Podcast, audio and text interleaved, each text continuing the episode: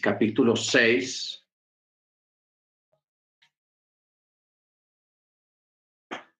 Ah,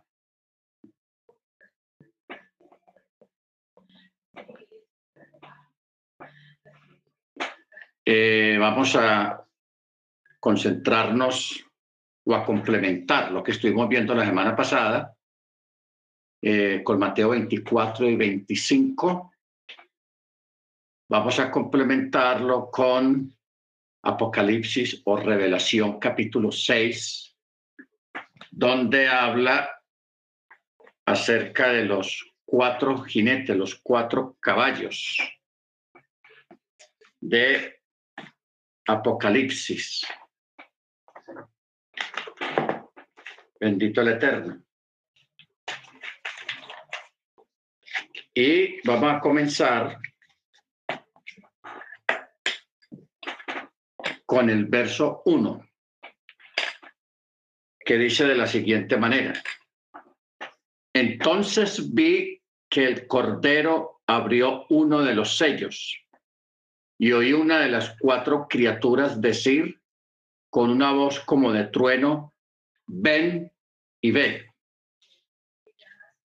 Recordemos que el libro de Apocalipsis es un libro a que la mayoría de su contenido es simbólico, como son puras profecías respecto a los tiempos del fin.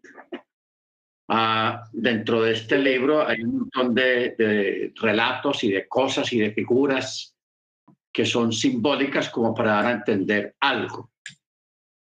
Casi nada de lo que se puede, de lo que se lee aquí simbólicamente es literal es literal. Los eventos a, que apunta, que menciona, si son literales, lógicamente. Pero estos eventos son manejados o son descritos en forma simbólica a través de figuras, a través de ángeles, a través de caballos, a través de monstruos, a través de bestias, a través de, agua, de, de, muchas cosas. ¿Ok? Por eso gran parte de todo esto no se puede tomar literal. Es mínima la parte que se le puede literalizar, o sea, lo que es el pechat, sino que todo tiene que ver a través de deras y de remex. ¿Ok? Muy bien. Verso 2. Miré y vi un caballo blanco y el que lo montaba tenía un arco y le fue a dar una keter, o sea, una corona. Con esta Biblia, eh, con este Nuevo Testamento, con este Brihadacha hebraico, podemos ir aprendiendo hebreo poco a poco, al menos en algunas palabras. Por ejemplo, aquí dice, el que lo montaba tenía un arco y le fue a dar una keter, o sea, una corona. Y salió venciendo y para vencer. Ojo, salió venciendo y para vencer. Este caballo eh, este caballo ha tenido muchos significados. Por ejemplo, yo he visto que la, la iglesia adventista, creo, enseña en parte de que el que, que montan este caballo es el Mesías, porque sale venciendo y para vencer. Otros comentaristas lo aplican más bien a el antimachía. Porque el antimachía sí va a tener, como dice el dicho, su cuarto de hora. Va a tener su cuarto de hora donde va a arrasar con todo. O sea, va a vencer a todos sus enemigos, los va a vencer, incluso cuando arme su ejército en contra de los creyentes en el, el, Machía, también los va a vencer en una guerra literal, no en una guerra espiritual. Un creyente en una guerra espiritual es invencible, es invencible, pero un creyente en una guerra literal puede ser vencido. No siempre, no siempre, pero proféticamente pues está determinado de que los creyentes en esa guerra, en esa eh, tribulación que va a haber para los creyentes, si van a ser vencidos físicamente, o sea, literalmente. ¿Ok? Ustedes saben que tenemos uh, varios textos que avalan eso, eh, contradiciendo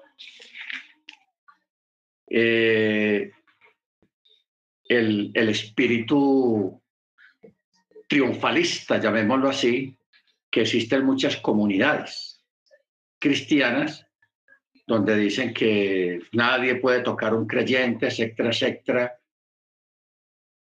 Un creyente espiritualmente es si es invencible, puede salir avante en cualquier batalla, pero espiritualmente. Estamos hablando a través del ayuno, a través de la oración, a través de la fidelidad, etcétera, etcétera. Pero en este caso, el Eterno destinó, consagró a los creyentes para una tribulación y lógicamente durante esa tribulación físicamente se va a perder la vida, pero no la salvación. ¿Ok? Se pierde la vida, pero más no la salvación. ¿Ok?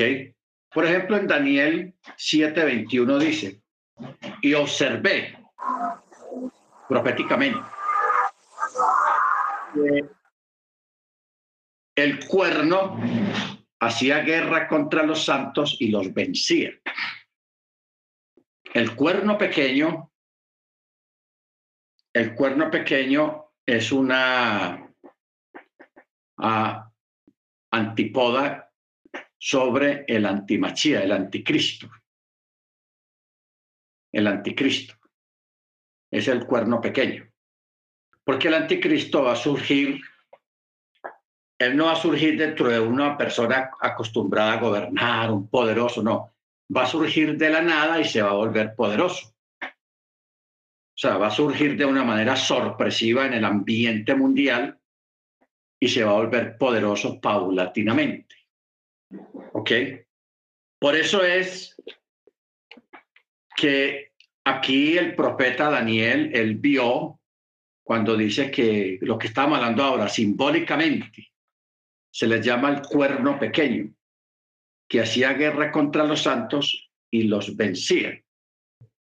Que este cuerno pequeño, hermanos, representa simbólicamente este caballo blanco, porque el texto lo dice claro. Y miré, y aquí un caballo blanco y al que lo montaba tenía un arco y le fue dada una corona. Y salió venciendo y para vencer. ¿Ok?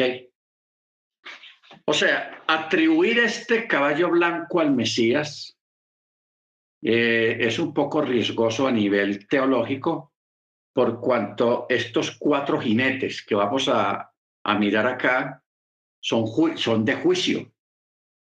Son de juicio. ¿Ok? Son de castigo.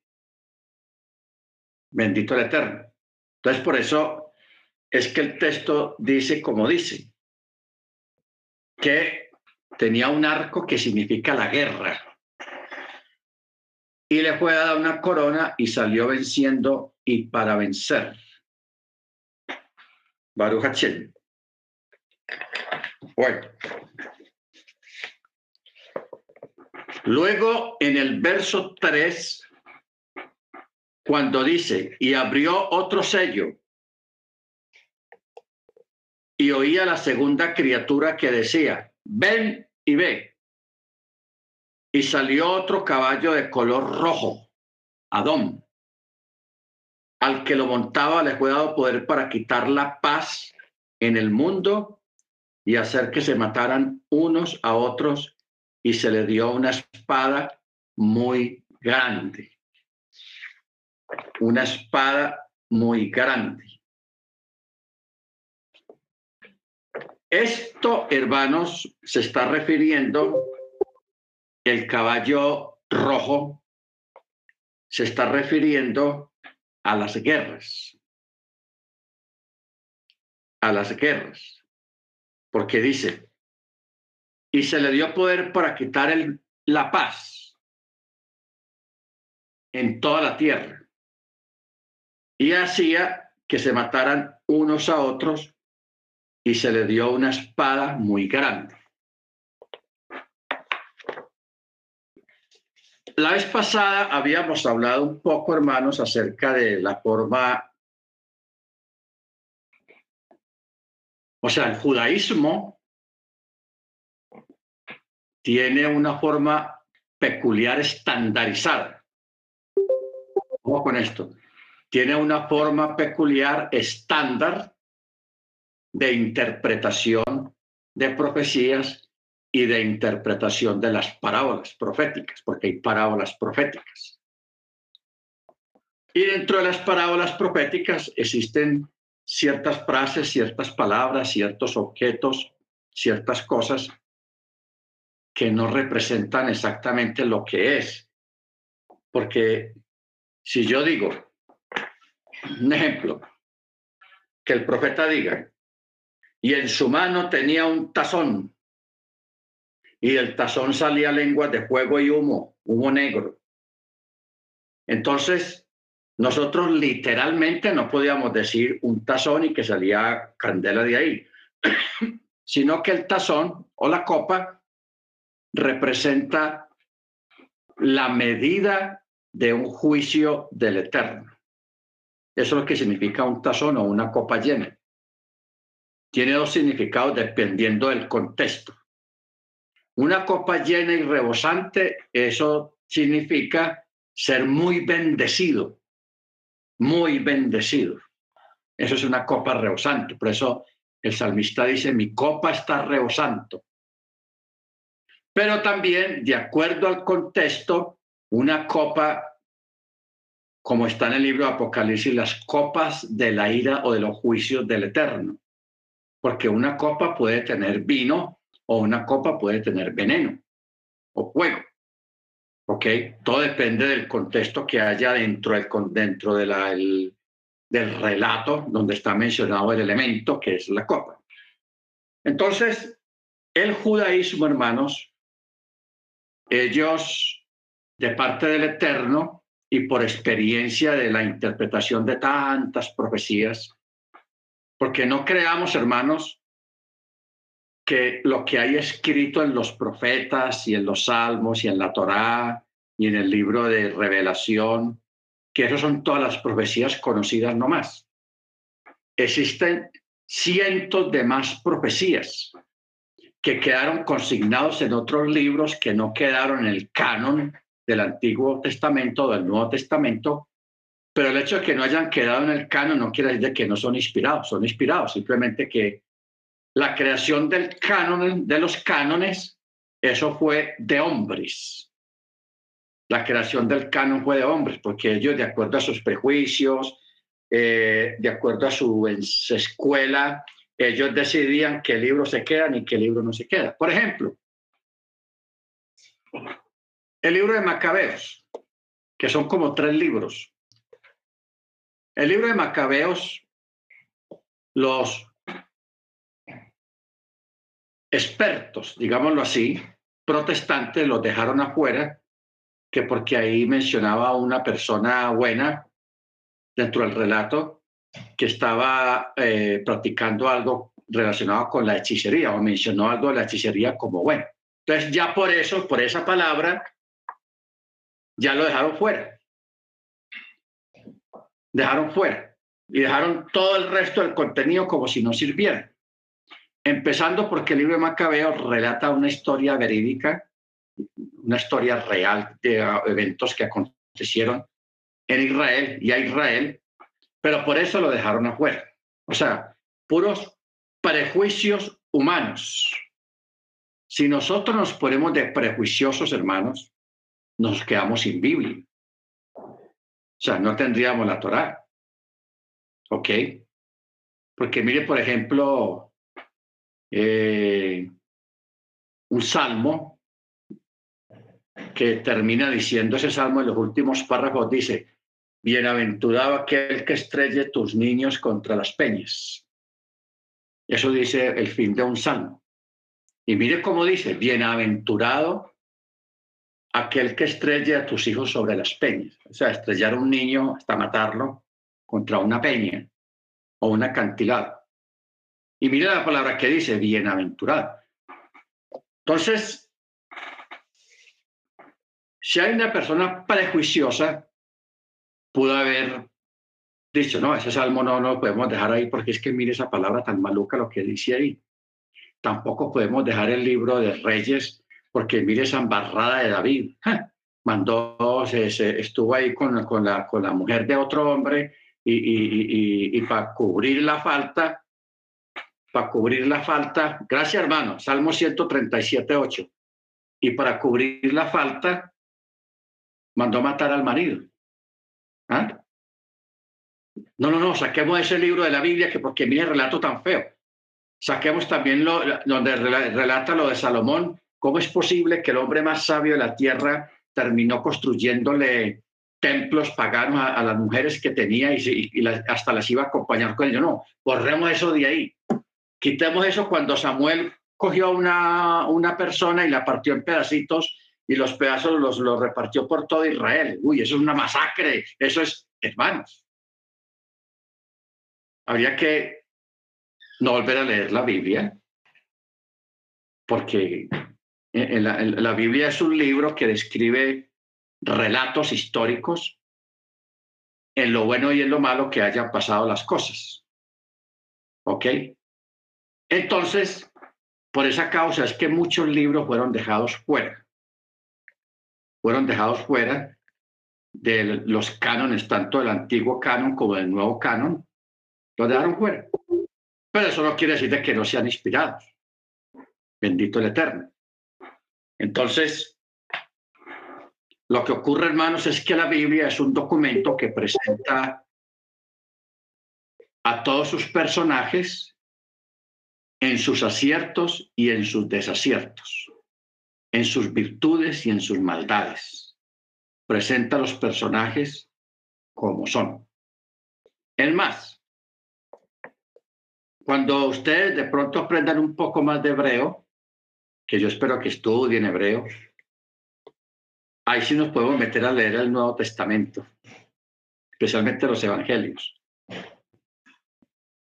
Porque en el texto original hay unas palabras muy crudas, muy fuertes, en las cuales Jesús se refirió a ciertas personas, o como de la forma como él trató a ciertas personas fue una forma muy fuerte. Lo que pasa es que los traductores, ¿no? Como es un libro religioso y, y como era Yeshua, pues hay que suavizar la cosa, hay que suavizarla, entonces cambiaron las palabras.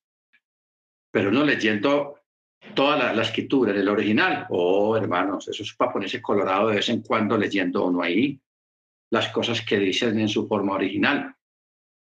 Bendito sea el nombre del Eterno.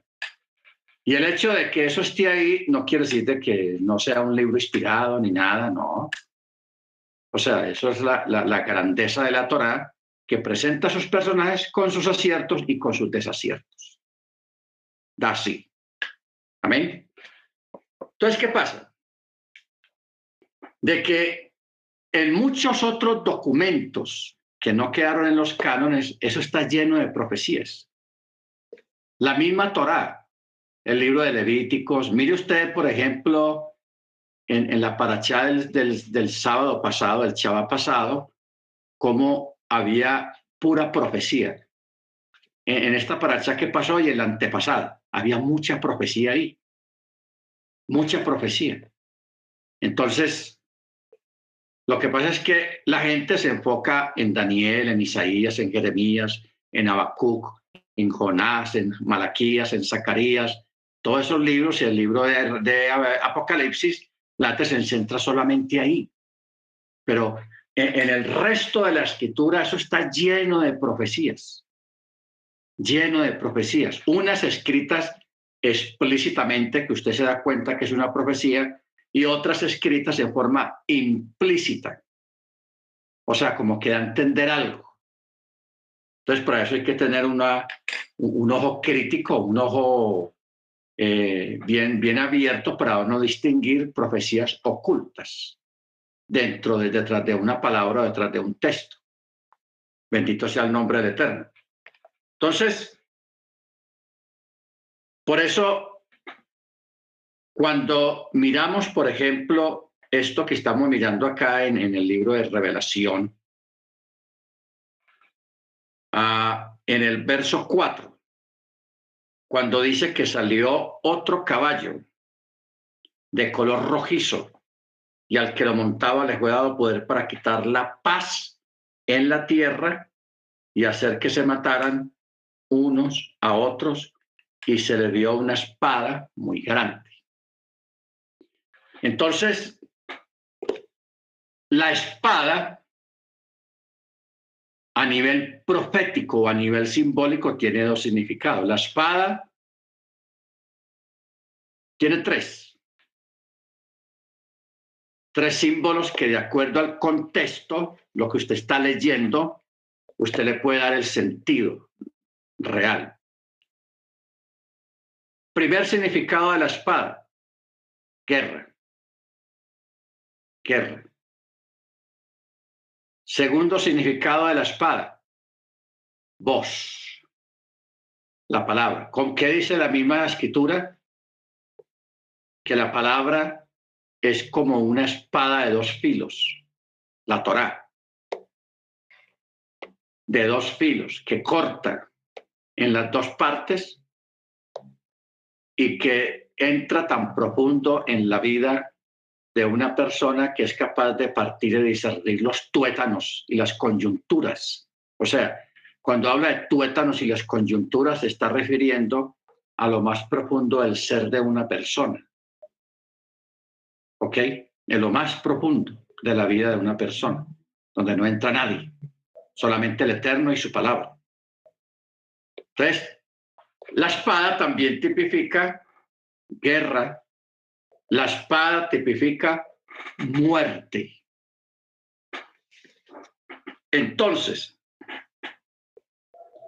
si leyéramos aquí con cuidado, teniendo el contexto del mismo versículo que dice, salió otro caballo rojo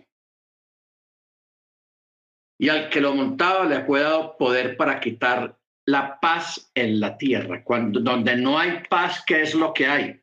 Guerra y violencia y enemistad.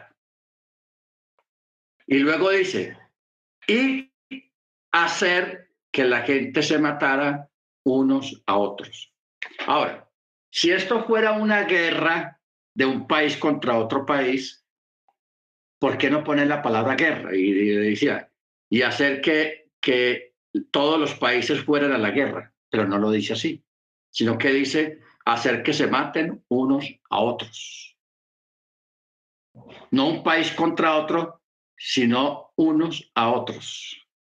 Esto, hermanos, quiere decir de una locura que se va a desatar en todas partes del mundo, que toda la gente se va a levantar contra la gente, el vecino contra el vecino, el amigo contra el amigo, o sea, todos se van a levantar unos contra otros. Unos contra otros. ¿Por qué? No sabemos el por qué en el sentido de qué es lo que va a causar. Esto no es guerra, esto no es una guerra,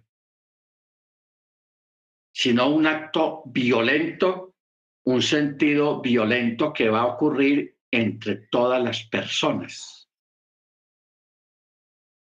O sea, va a haber un evento, no sabemos si es un evento eh, clínico o epidémico o un evento de locura ah, con drogas o con sonidos en el aire, porque ya ustedes saben que ya muchos países manejan sonidos, ponen un aparato a que lo tiran contra un ejército o contra un país y ese sonido hace que las personas pierdan el sentido, pierdan la orientación o se vuelvan violentos. Todo depende del propósito y lo que hayan desarrollado con ese sonido. O pueden ser drogas o puede ser una, una viral que vuelva a la gente violenta. No sabemos realmente, pero aquí no está hablando de guerras. Porque el de las guerras viene atrás, ya salió. Dice, el que lo montaba tenía un arco y le juega una corona y salió venciendo y para vencer.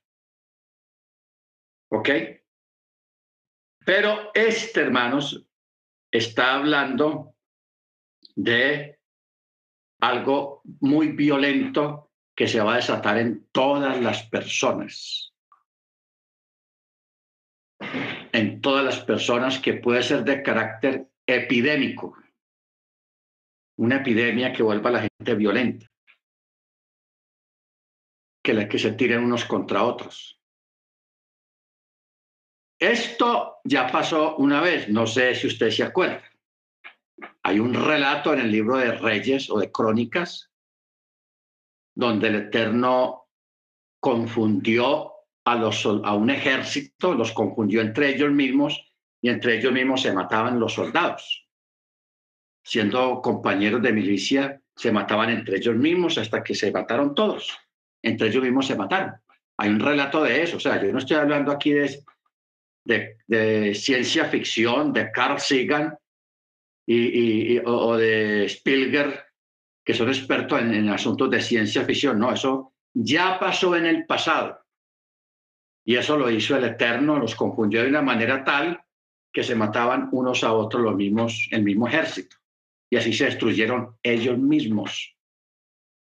¿Ok? Porque es que el texto acá está de una forma muy clara. Primero, quitó el chalón en toda la tierra, no en una parte del mundo, sino en toda la tierra. Y luego hizo que se mataran unos a otros. Unos a otros se tiraban, se mataban. Y dice que se le dio una espada muy grande. Bueno, vamos a mirar lo de la espada. Habíamos hablado que la espada se le puede dar varias aplicaciones la espada del espíritu, la espada de la palabra o la espada para matar, o sea, las armas para matar. ¿Ok? Y como este texto está hablando de, que no habrá paz, se matarán unos a otros y se le dio una espada muy grande, también se le puede dar eh, una, una, una especie de palabra muy poderosa palabras grandes. Por eso el Daniel menciona que el, cuerno pequeño hablaba grandes cosas en contra del Eterno y su ungido y el trono, en contra del trono. Entonces está hablando de palabras muy grandes. No sabemos qué palabras muy grandes, pueden ser palabras filosóficas o pueden ser palabras, un orador, que hable en contra del Eterno, porque se va a levantar un gran orador. Porque para convencer al Islam, a los musulmanes, para convencer al judaísmo, para convencer al hinduismo, para convencer al catolicismo de que Él es el Mesías, se necesita un poder muy persuasivo y muy convincente a través de las palabras. ¿Ok? muy convincente a través de las palabras. Por eso nosotros, hermanos, respecto a esto, eh, yo quiero llamarles la atención. O sea, por ejemplo, el hermano Álvaro, que él maneja bien inglés. La hermana Angélica también la hermana Cecilia también, ¿quién más?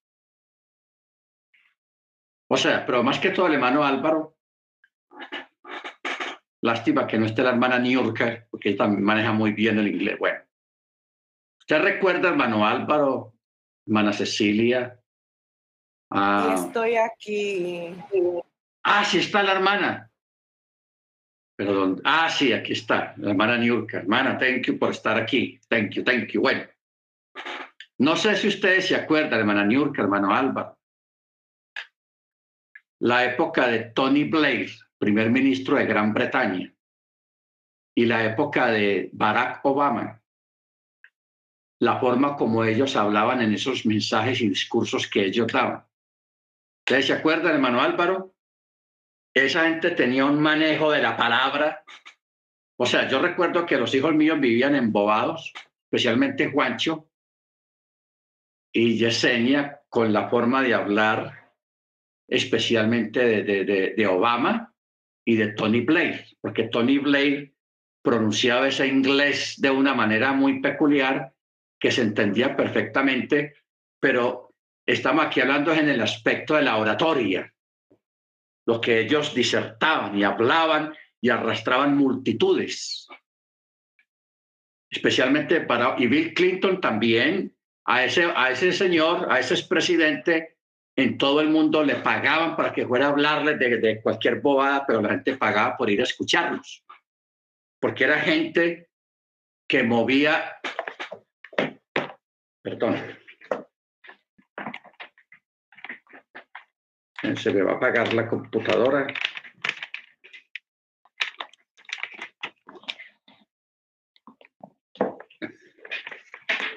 Porque no estoy conectado. Ya. O sea, la gente, hermanos, pagaba cientos de dólares por ir escuchar a esas personas. ¿Por qué? Porque manejaban muy bien la palabra y arrastraban la gente. Arrastraban multitudes porque daba gusto oír a esas personas hablar, disertar. No tenía necesidad de estar leyendo un papel como hacen la mayoría de los políticos, sino que todo era de memoria. Grandes disertadores, especialmente Barack Obama. Ok. Entonces, cuando dice, y se le dio una espada muy grande, se puede, hermanos, atribuir al verbo, a la palabra, una forma en el manejo de la expresión de la palabra, como también hay un contexto de esto allá en el libro de, de Daniel, donde dice que el cuerno pequeño hablaba grandes cosas, hablaba grandes cosas contra el trono, o sea, contra el cielo. Cuando hablamos de grandes cosas, hermanos, son palabras muy bien disertadas, muy bien habladas, etcétera, etcétera. Entonces, nosotros, hermanos, el cuidado que nosotros debemos de tener es con este tipo de personajes, porque es que han habido personajes en la historia que han arrastrado multitudes. O sea, e, este Juana del Arco, no sé si ustedes conocen la historia de Juana del Arco, en un tiempo en que las mujeres soldados no existían, casi no se veían, eran inexistentes prácticamente, esa mujer con la palabra convenció reyes y ejércitos para ir a unas guerras fallidas, pero ella los convencía. Napoleón Bonaparte también arrastró multitudes y ejércitos a unas guerras ya perdidas y, las perdieron. Hitler. hay que ver esos, hoy en día que, que está pues en este asunto de la guerra ya en Ucrania, está sacando muchos videos de los discursos de Hitler. Ese señor tenía una oratoria, hermanos, que arrastró a Alemania, a Hungría, a Polonia, a una locura que, casi medio Europa quedó en ruinas, porque el hombre arrastró gente y lo hacía, no, no era obligatorio. Vas a la guerra o te mato. No, el hombre con palabras, todo el mundo quería ser Heil Hitler, todo el mundo quería estar ahí con él y ser soldado porque los convenció, los arrastró con palabras. ¿Ok?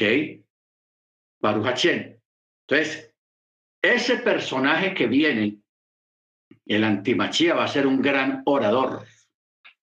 Y yo no lo quiero ver a alguno de ustedes embobado con algún tipo que vaya a salir en este tiempo que usted se deje embobar y se deje arrastrar por las palabras. ¿Ok? Por eso nosotros tenemos Torah. Nosotros a nivel de Torah no nos dejamos arrastrar sino solamente por la palabra del Eterno, que es nuestra guía, que es nuestra vida, que es lámpara es a mis pies tu palabra y lumbrera mi camino. Eso es la Torah para nosotros. Y porque sabemos y creemos que viene de parte del cielo, que viene de parte del Eterno, esta palabra.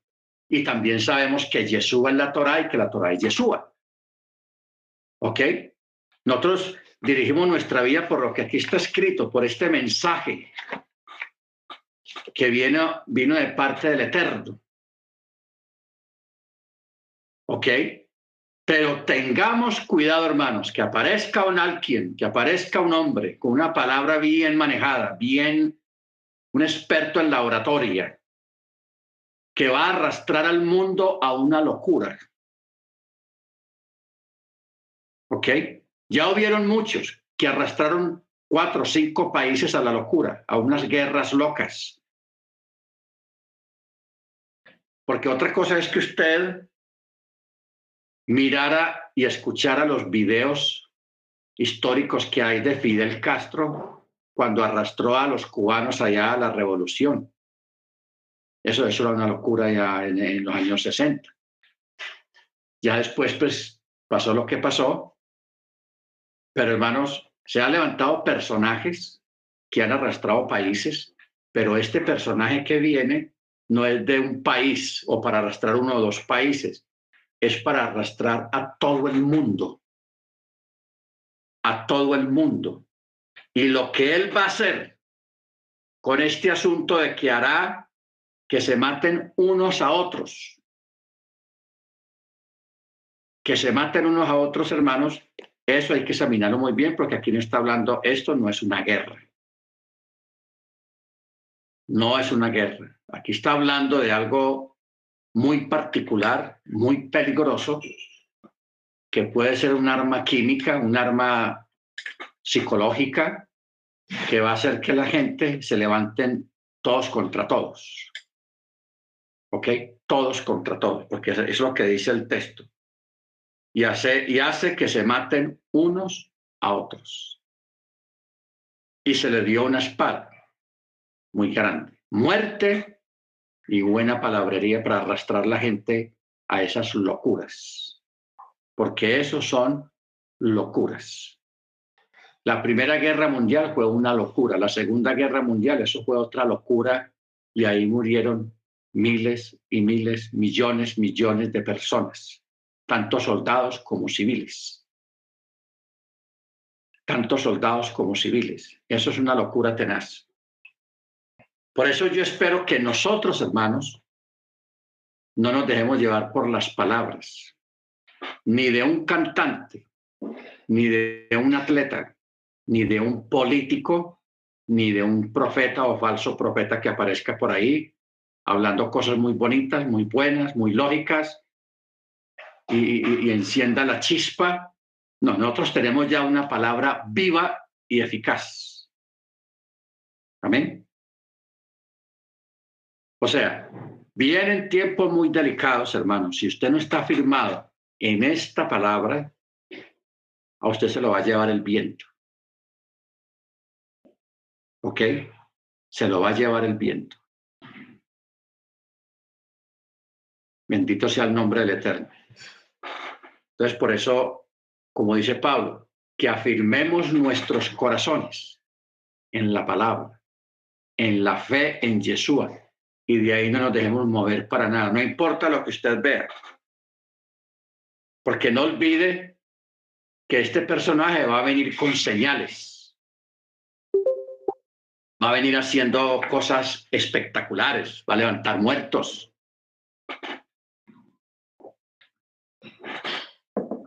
Va a manipular el clima. Hasta levantar sobre el agua a usted, a delante de la gente. O sea, la persona va a venir con cosas, hermanos. ¿Ok? Por eso Jesús mismo lo dijo, engañará, si fuere posible, a una a los escogidos. Pero un escogido y un llamado como lo es usted a la Torá, a la fe en Yeshua, lo que debemos de procurar en este tiempo es afirmar nuestro corazón. Porque si usted ve esos conciertos de la gente, las mismas mujeres quitando la ropa interior y tirándola a donde está el cantante, los hombres volviéndose locos por el cantante, esas locuras en los estadios, en, en los escenarios donde ocurren esos conciertos y todas esas cosas, y la gente se entrega a esa locura por un ser humano igual a ellos. ¿Qué no va a ocurrir, hermanos, con una persona que venga, no con música eh, muy chévere, sino haciendo milagros, supliendo las necesidades físicas y emocionales de la gente? Porque la gente se mete en las drogas, se le mete en el alcohol, se mete en los deportes, es porque tiene necesidades y las busca donde no están, donde no lo van a suplir. Es el problema. ¿Ok? ¿Por qué se llenan los estadios? ¿Por qué se llenan los conciertos? ¿Por qué tanta gente siguiendo unos tipos, nada, tenaz? Porque la gente está vacía y está buscando llenar ese vacío, pero lo llenan, como dijo Yeshua y como dice el Eterno también, cavaron para sí cisternas rotas, cisternas que no tienen agua. ¿Ok? Baruch Entonces, nosotros en Yeshua estamos completos. Solamente tenemos que es reforzar en nosotros, perfeccionar la obediencia al mandamiento, hacerlo bien. Amén y entender por qué lo hacemos, pero hacerlo bien, porque es para el eterno. Y acatar las palabras de Yeshua cuando dijo, más el que perseverare hasta el fin, este será salvo. Este será salvo. Baruch Entonces, mucho cuidado, hermanos. Mucho cuidado con esa, en esta parte. Verso 5. Estamos en el libro de Gilgayá, Gilyanach, o sea, libro de la revelación, Apocalipsis, capítulo 6, verso 5. Dice, cuando el tercer sello se abrió, oí la tercera criatura que decía, ven y mira. Y miré y vi un caballo negro y el que lo montaba tenía una balanza en la mano. Juicio. Y oí una voz de en medio de los cuatro criaturas que decía, dos libras por un denario y seis libras de cebada por un denario, pero no dañes ni el aceite ni el vino. Ni el aceite ni el vino. ¿Ok? Ni el aceite ni el vino. Esto está, se pone más interesante. Dos libras de trigo por un denario y seis libras de cebada por un denario. Aquí está hablando, hermanos, de la carestía la inflación. La inflación, o sea, los productos carísimos. Pero también eh, esos productos, un producto, ¿por qué se pone caro? Porque sube de precio, porque está escaso. Porque hay escasez de ese producto. Entonces, al haber escasez, los comerciantes suben los precios por la misma escasez del producto. Pero para que venga una escasez, ¿qué tiene que pasar? La tierra tuvo que haber sido tocada en el sentido de que vino una hambruna, vino una sequía o demasiadas lluvias que dañan las cosechas o, una sequía muy prolongada donde no hay cosecha realmente o por enfermedades en las plantas, una plaga que daña las plantas. Ahora, lo que llama la atención acá es que dice, pero no dañes el aceite ni el vino.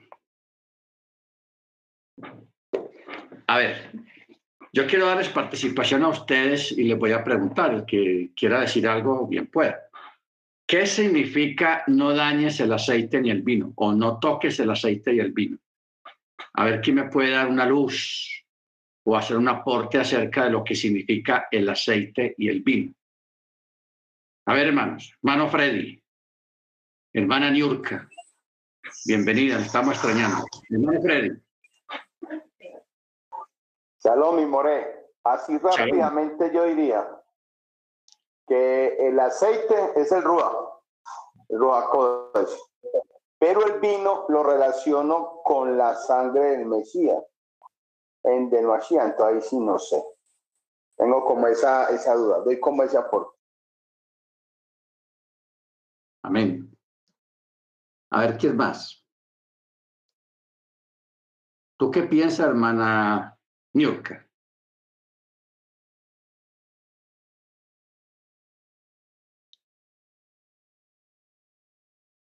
Hermano Álvaro.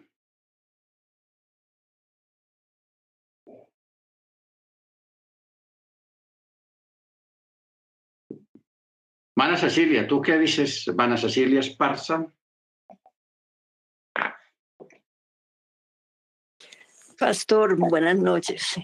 Gracias. Em, bueno, lo que yo diría es que Básicamente, eh, tanto el, el aceite tiene la simbología de la unción y el vino tiene la simbología del gozo.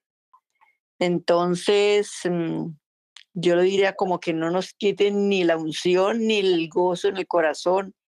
Y aparte de eso, pues es, son dos eh, cultivos propios de la tierra de Israel. Ese es el aporte que puedo dar, pastor. Amén, hermana. Está muy bien su, su mitras. Eso se llama midras. Estamos haciendo un midras. A ver, hermano Ángel, ¿tú qué dices, hermano Ángel? Buenas noches, buenas noches, hermanos. Bueno, yo no me voy a ver tan espiritual, eh, yo lo relaciono con, con la producción, con las cosechas, con la comida, porque ella habla de, de los jornales. Entonces sí que se va, se va a, escasear la comida, pero sí va a haber este sustento, ¿no? Para, para comer.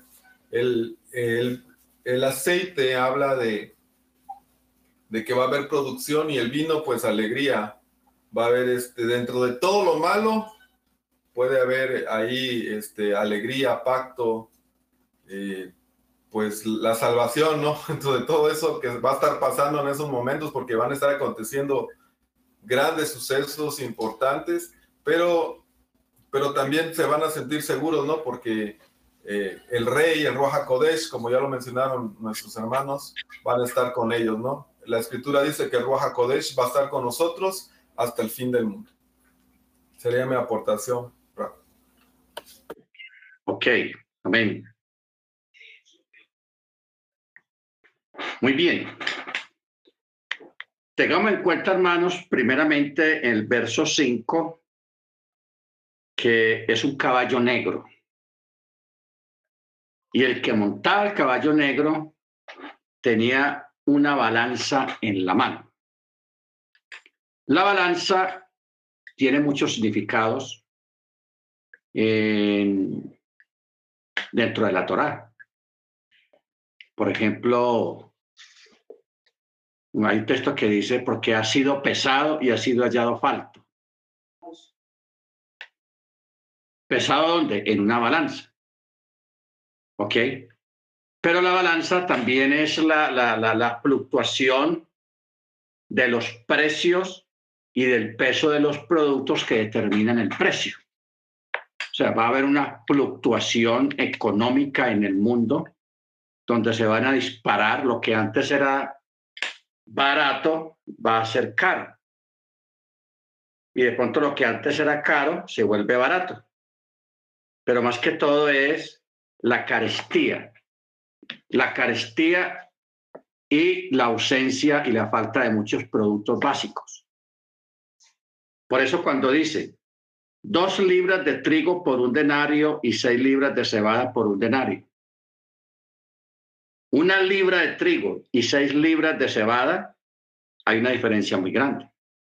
Y dice por un denario. Pero luego dice, pero no dañes el aceite ni el vino. O sea, esto es el anuncio de una inflación y de una escasez de productos en el mundo entero. Y cuando dice no dañes el aceite ni el vino, como decía el hermano Freddy, el hermano Freddy y la hermana, la hermana Cecilia coincidieron en ese punto, porque se fueron a, la simbología de los, del aceite y del vino. El aceite es tipo del espíritu del Ruach HaKodesh dentro de una persona, porque para ungir a un rey o a una persona se usaba siempre una redoma de aceite.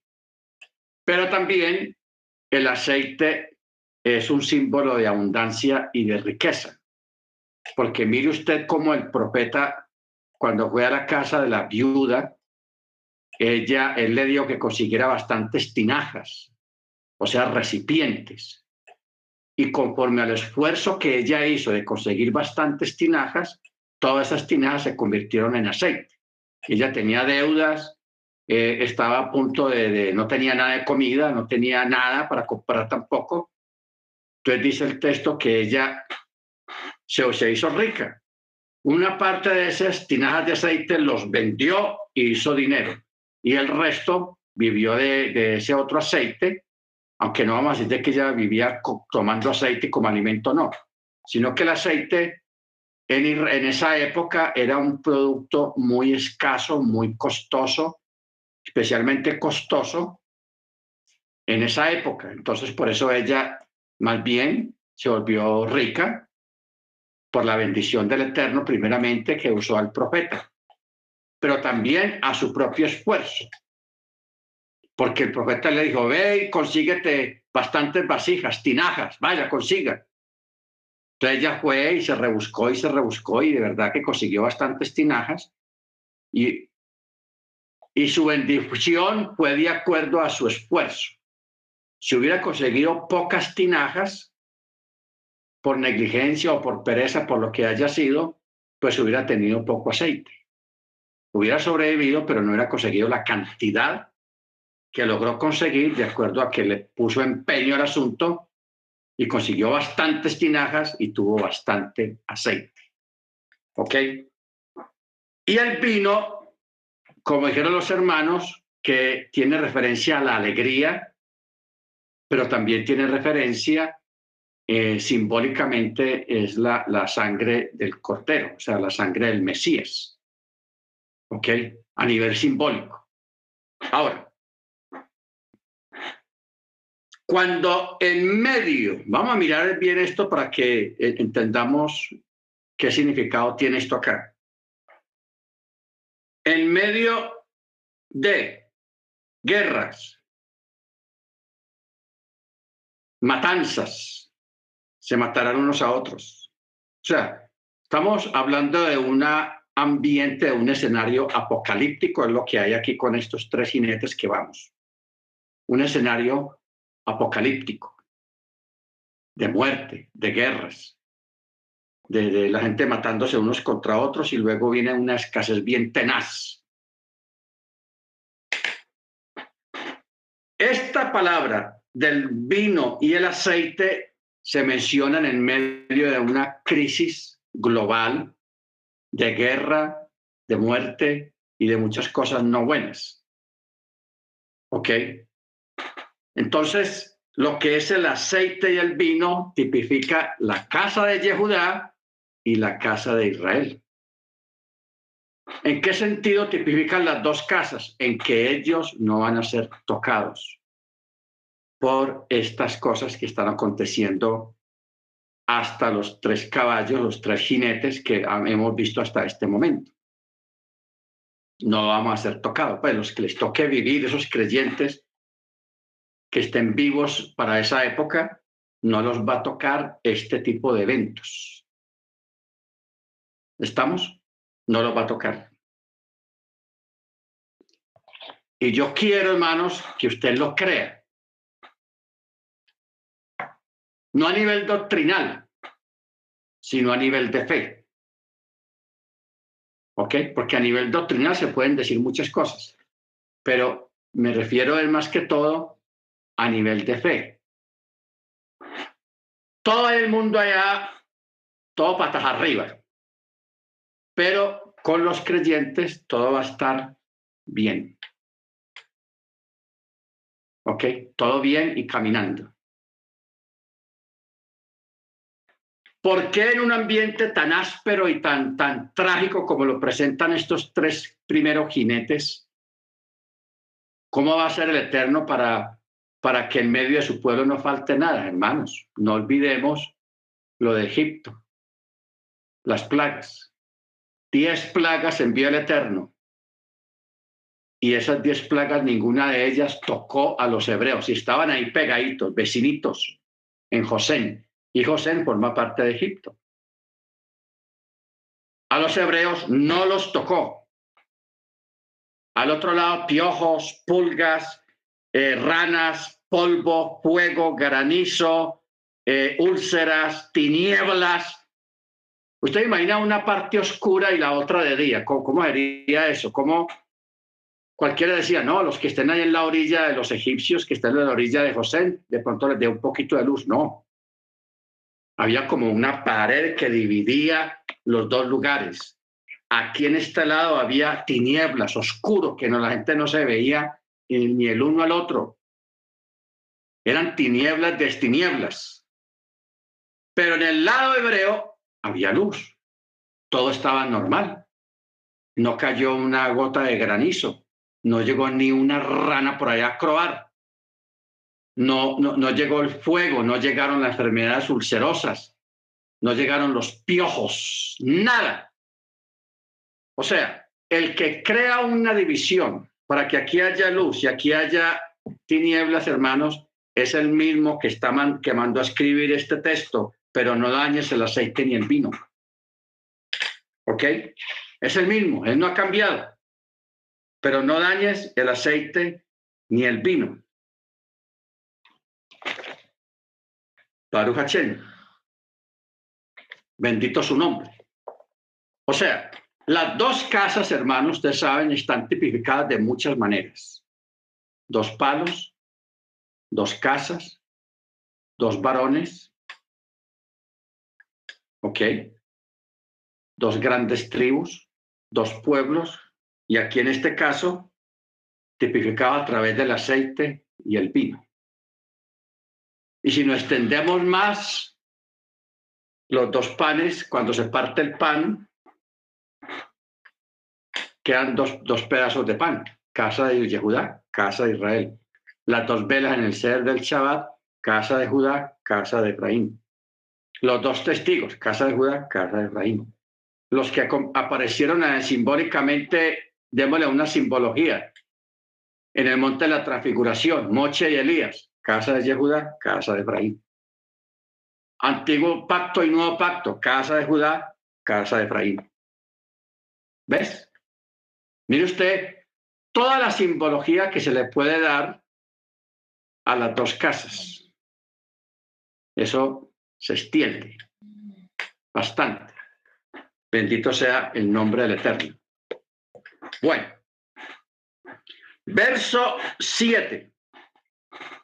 Cuando abrió el cuarto sello, oí la voz de la cuarta criatura, porque eran cuatro criaturas, los cuatro seres vivientes, que le, y le dijo, ven y ve a Juan. Y Juan miró y vio un caballo descolorido. Ya no era ni, ni, ni blanco, ni rojo, ni negro, sino descolorido, como un trapo viejo que perdió su tono de los colores originales. Y el que lo montaba tenía por nombre muerte. A ver, ¿quién se acuerda el nombre del ángel de la muerte? Duma. Duma. Tenía por nombre muerte. Y el Seol lo seguía. Y le fue a potestad sobre la cuarta parte de la tierra para matar con las parte de las tres cosas que ya vimos anteriormente. Espada, hambre, mortandad, fieras. Espada, hambre, pestilencia o mortandad y las fieras de la tierra.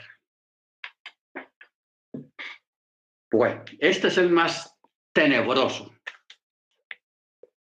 el más tenebroso de todos, porque este abarca muchas cosas.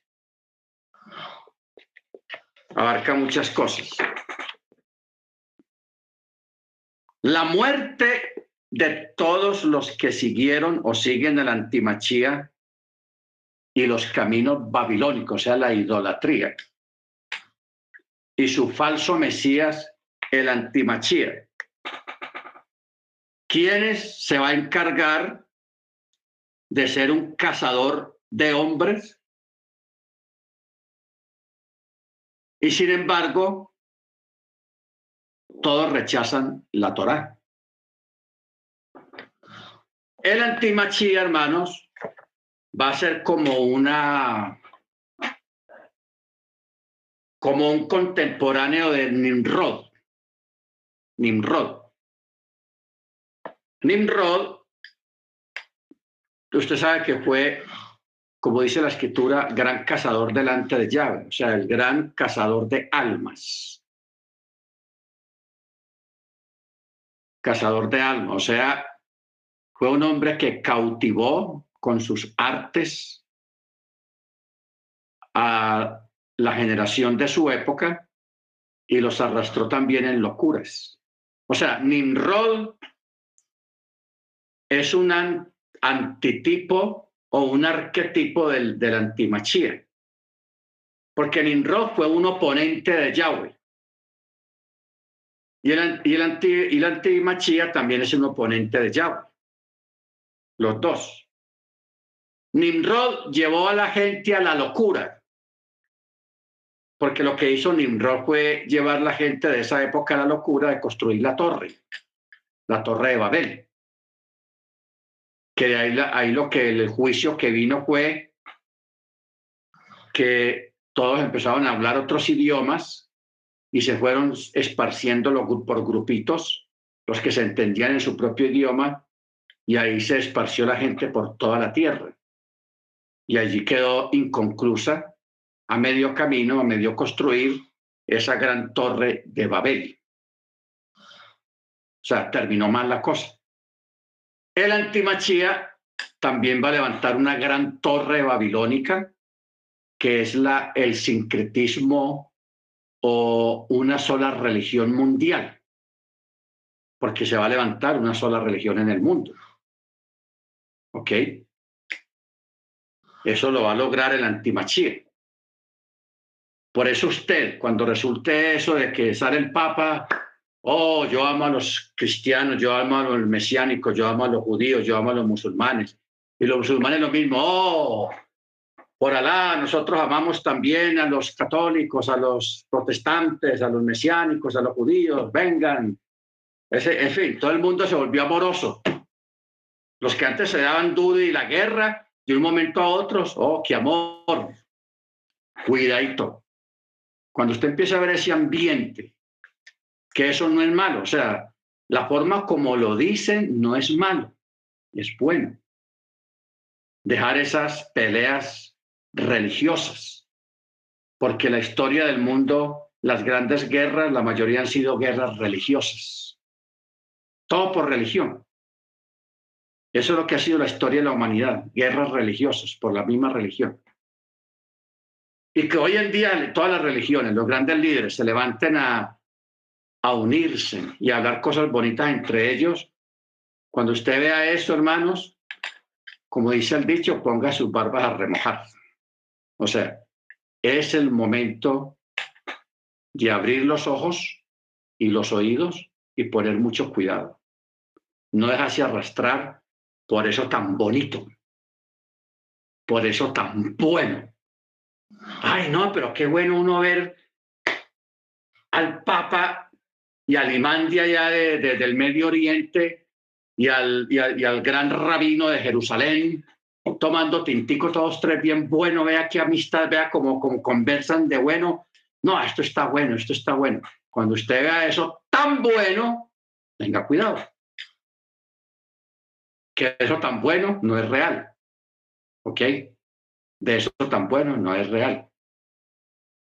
Pero cuando usted vea eso, hermanos, que se le paren las antenitas, como las antenas del, del chapulín, porque ahí es cuando comienzan las cosas malas. Ok, no olvidemos eh, lo que siempre estuvimos enseñando acerca de los primeros tres años y medio. Los primeros tres años y medio van a ser, van a ser espectaculares. Una sola religión, un solo partido político, una sola moneda, todos felices, todos juntos, todo chévere, buen trabajo, el mejor seguro médico que haya en su país, ese va a ser suyo, para usted también, buenos trabajos, buena paga, buena vida, etcétera, etcétera. Y mire que ahora hay una doctrina, no es religiosa, sino una doctrina política que se está gestando. Se está gestando. Puede ser un intento o puede ser algo que dé resultado. No sabemos. Pero se le quiere hacer creer a la gente que para acabar con la pobreza, los ricos tienen que ser despojados voluntariamente, que los ricos voluntariamente vayan y den su dinero, y que todo lo reciba el gobierno y que el gobierno sea el que reparta la riqueza. Pero la riqueza no se trata de, riquezas empresariales, no, sino una riqueza nacional, porque todo se va a juntar y que el gobierno es el que va a administrar los bienes de todos los ciudadanos, porque los ciudadanos van a entregar los bienes al gobierno y el gobierno los va a administrar. Una belleza, espectacular. Entonces, quieren despojar a la gente de la iniciativa de su propia iniciativa para trabajar. ¿Ok? Para trabajar y ser independiente y porque hay personas que trabajan duro y les va bien y se vuelven ricos, pero les tocó trabajar duro. Pero como mucha gente no ve eso, la gente solamente ve el resultado, pero no vio el camino que tuvo que recorrer la persona. Entonces mucha gente eh, que no cree en el trabajo, que no creen el resultado del esfuerzo y del sacrificio. Porque hay personas, hermanos, que mientras salen los mismos estudiantes se gradúan en bachillerato. Unos se dedican calle arriba, calle abajo, la parranda, el baile, los novios, las novias, y no quieren estudiar. Mientras que otros ya tienen metas y, se mete a la universidad y siguen ahí estudiando, dándole duro, y el otro de parranda, eh, paseo y la vida buena y nada, la vida loca. Y el otro ya está quemando las pestañas, estudiando, estudiando, estudiando, se graduó, ya es un profesional, empieza ya a trabajar, a ejercer su, su título, su, su profesión y es un profesional, una persona que gana bien y empieza a ganar bien, a vivir bueno, mientras que el otro todavía está por allá en la vida loca, cuando ya el, que el, de, el de la vida loca lo coge la responsabilidad, que se casó, que, que ya tiene un hijo, que tiene dos hijos, lo coge la responsabilidad encima, la realidad le llega encima. ¿Qué sabe hacer? Nada. ¿Estudió? No estudió. Entonces, de ahí donde viene que haya alguien que tiene mucho y alguien que tiene poco. ¿Ok? Pero ¿qué va a ser esa doctrina que está gestando en Europa? Que todos vamos a ser igualitos, que el gobierno nos va a repartir a todos la casita, el, mercadito y todo eso, a convertir este mundo en un mundo de zánganos. De zánganos.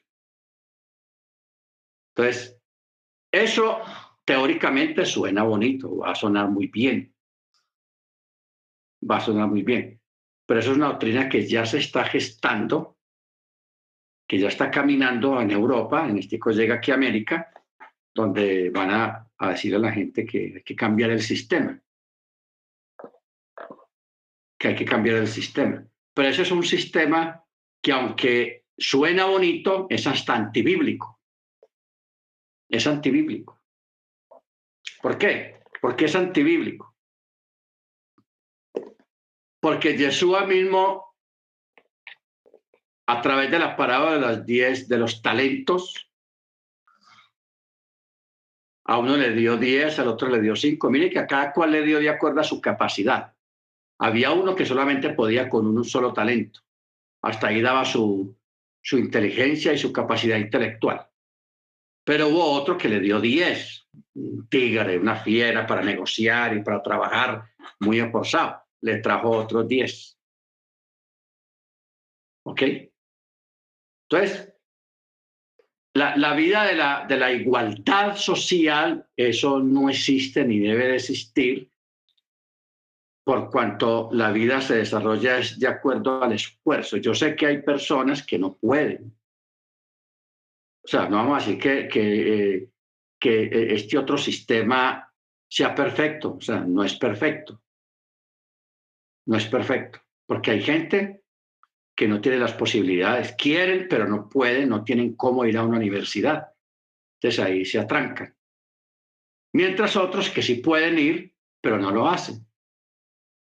Entonces, en toda área que una persona se desarrolle, siempre prima el sacrificio y el esfuerzo para hacer las cosas. Y el eterno y la vida premia el sacrificio y el esfuerzo que tiene la gente en su vida para salir adelante.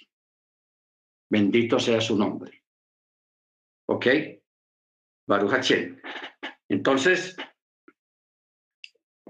por eso es muy importante tener mucho cuidado con estas cosas que van a venir, cosas nuevas, porque de, de esto que está pasando en Ucrania, que tiene el mundo a patas arriba prácticamente, va, van a surgir cosas nuevas.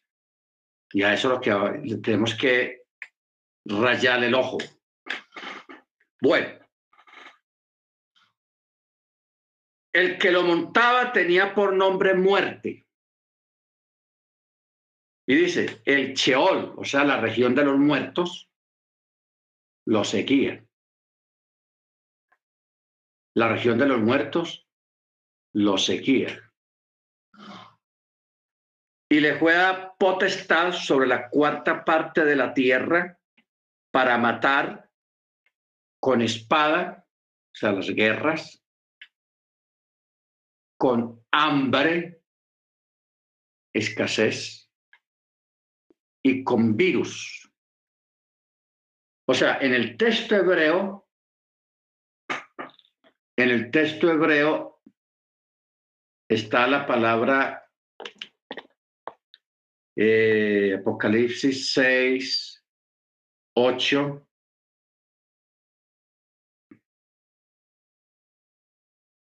que quiere decir pestilencia que causa la muerte.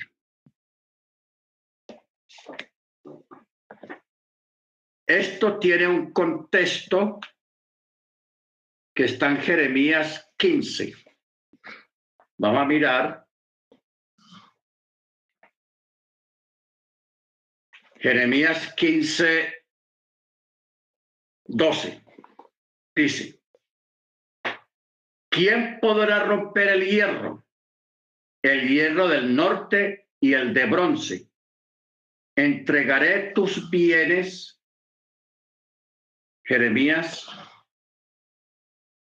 perdón, Jeremías 15:3 dice, señalaré sobre ellos.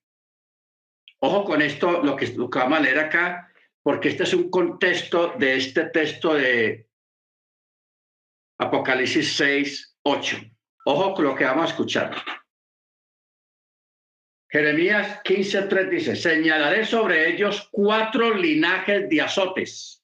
O sea, cuatro grandes azotes, dice Yahweh.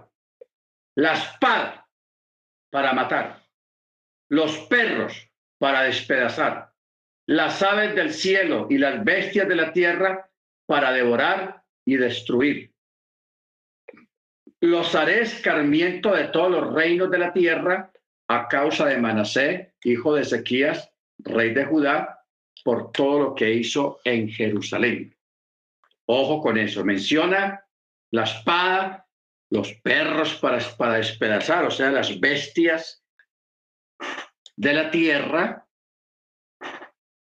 las aves del cielo y las bestias de la tierra para devorar y destruir. Muy bien. Otro contexto está en Ezequiel 5.12. Ezequiel 5.12 dice, un, un tercio de los tuyos morirá. Un tercio de los tuyos morirá.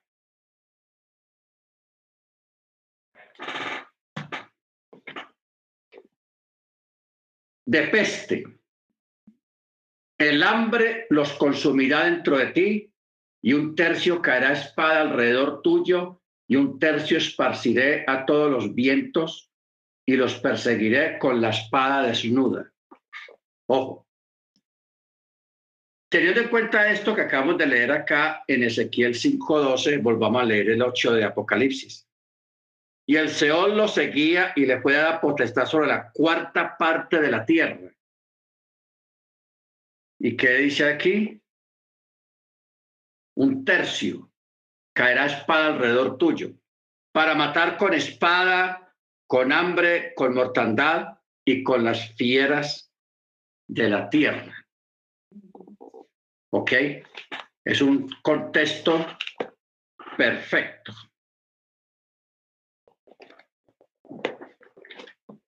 Amén, hermanos. Bueno. Luego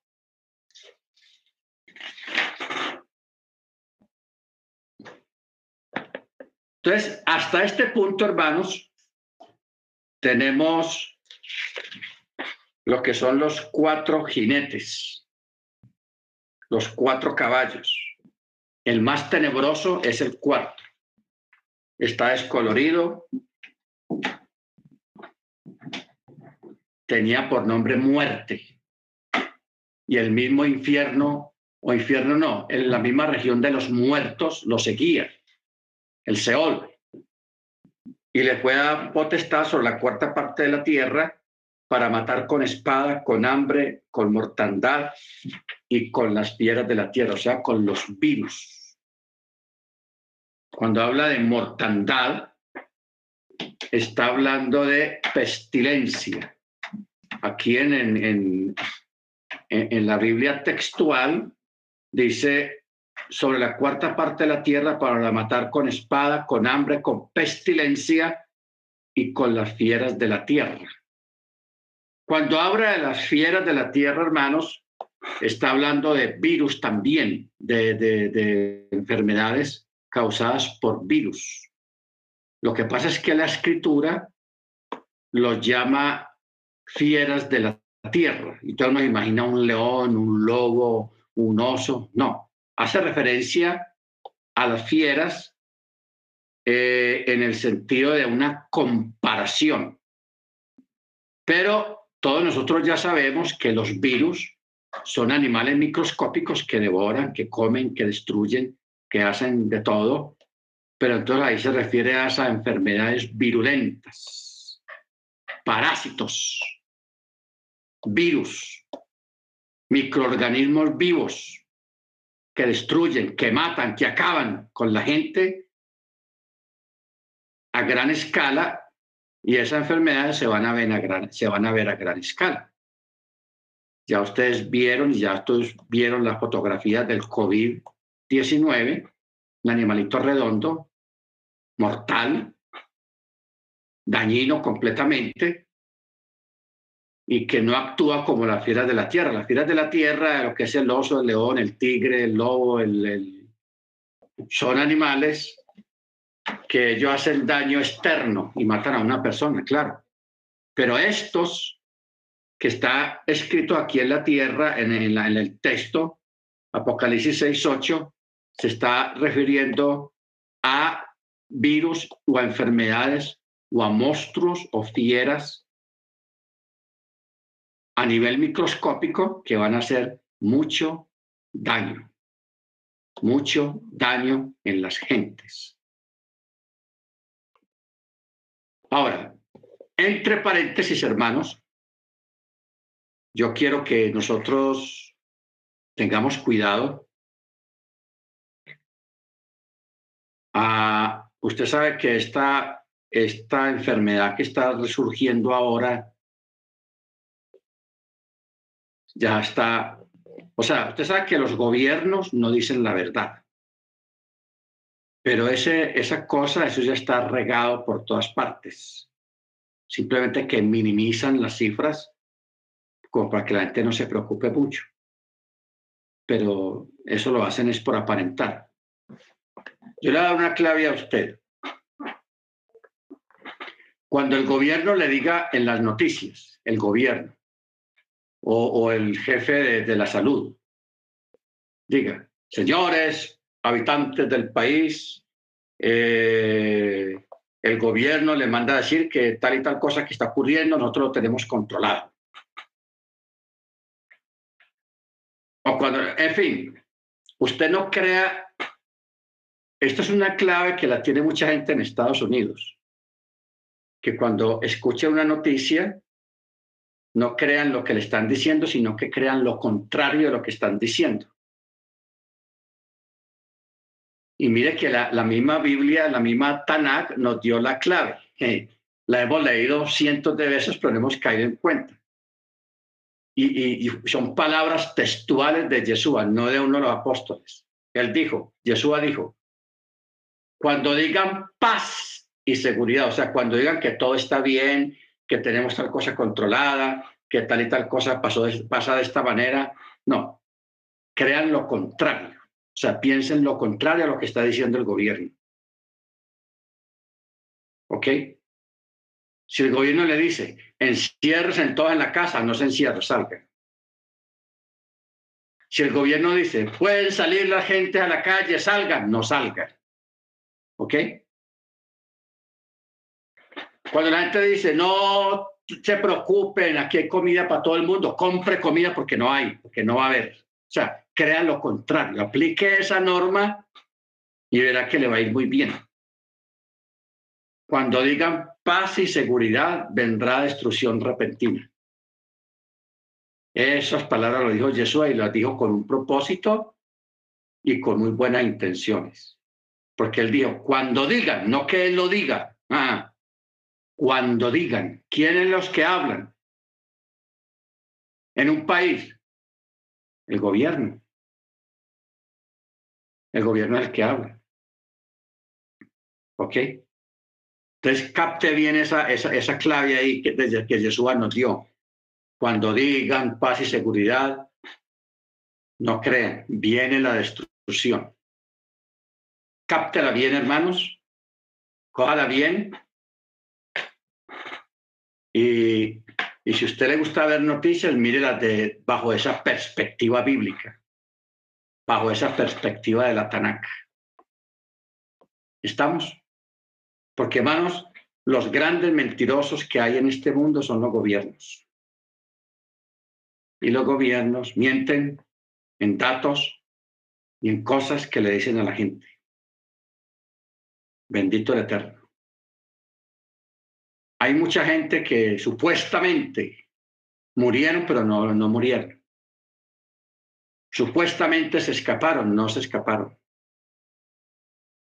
Los escaparon o los murieron o están vivos. Simplemente negocian con ellos, dan plata y les dan otra identidad, otra residencia y los dejan en paz.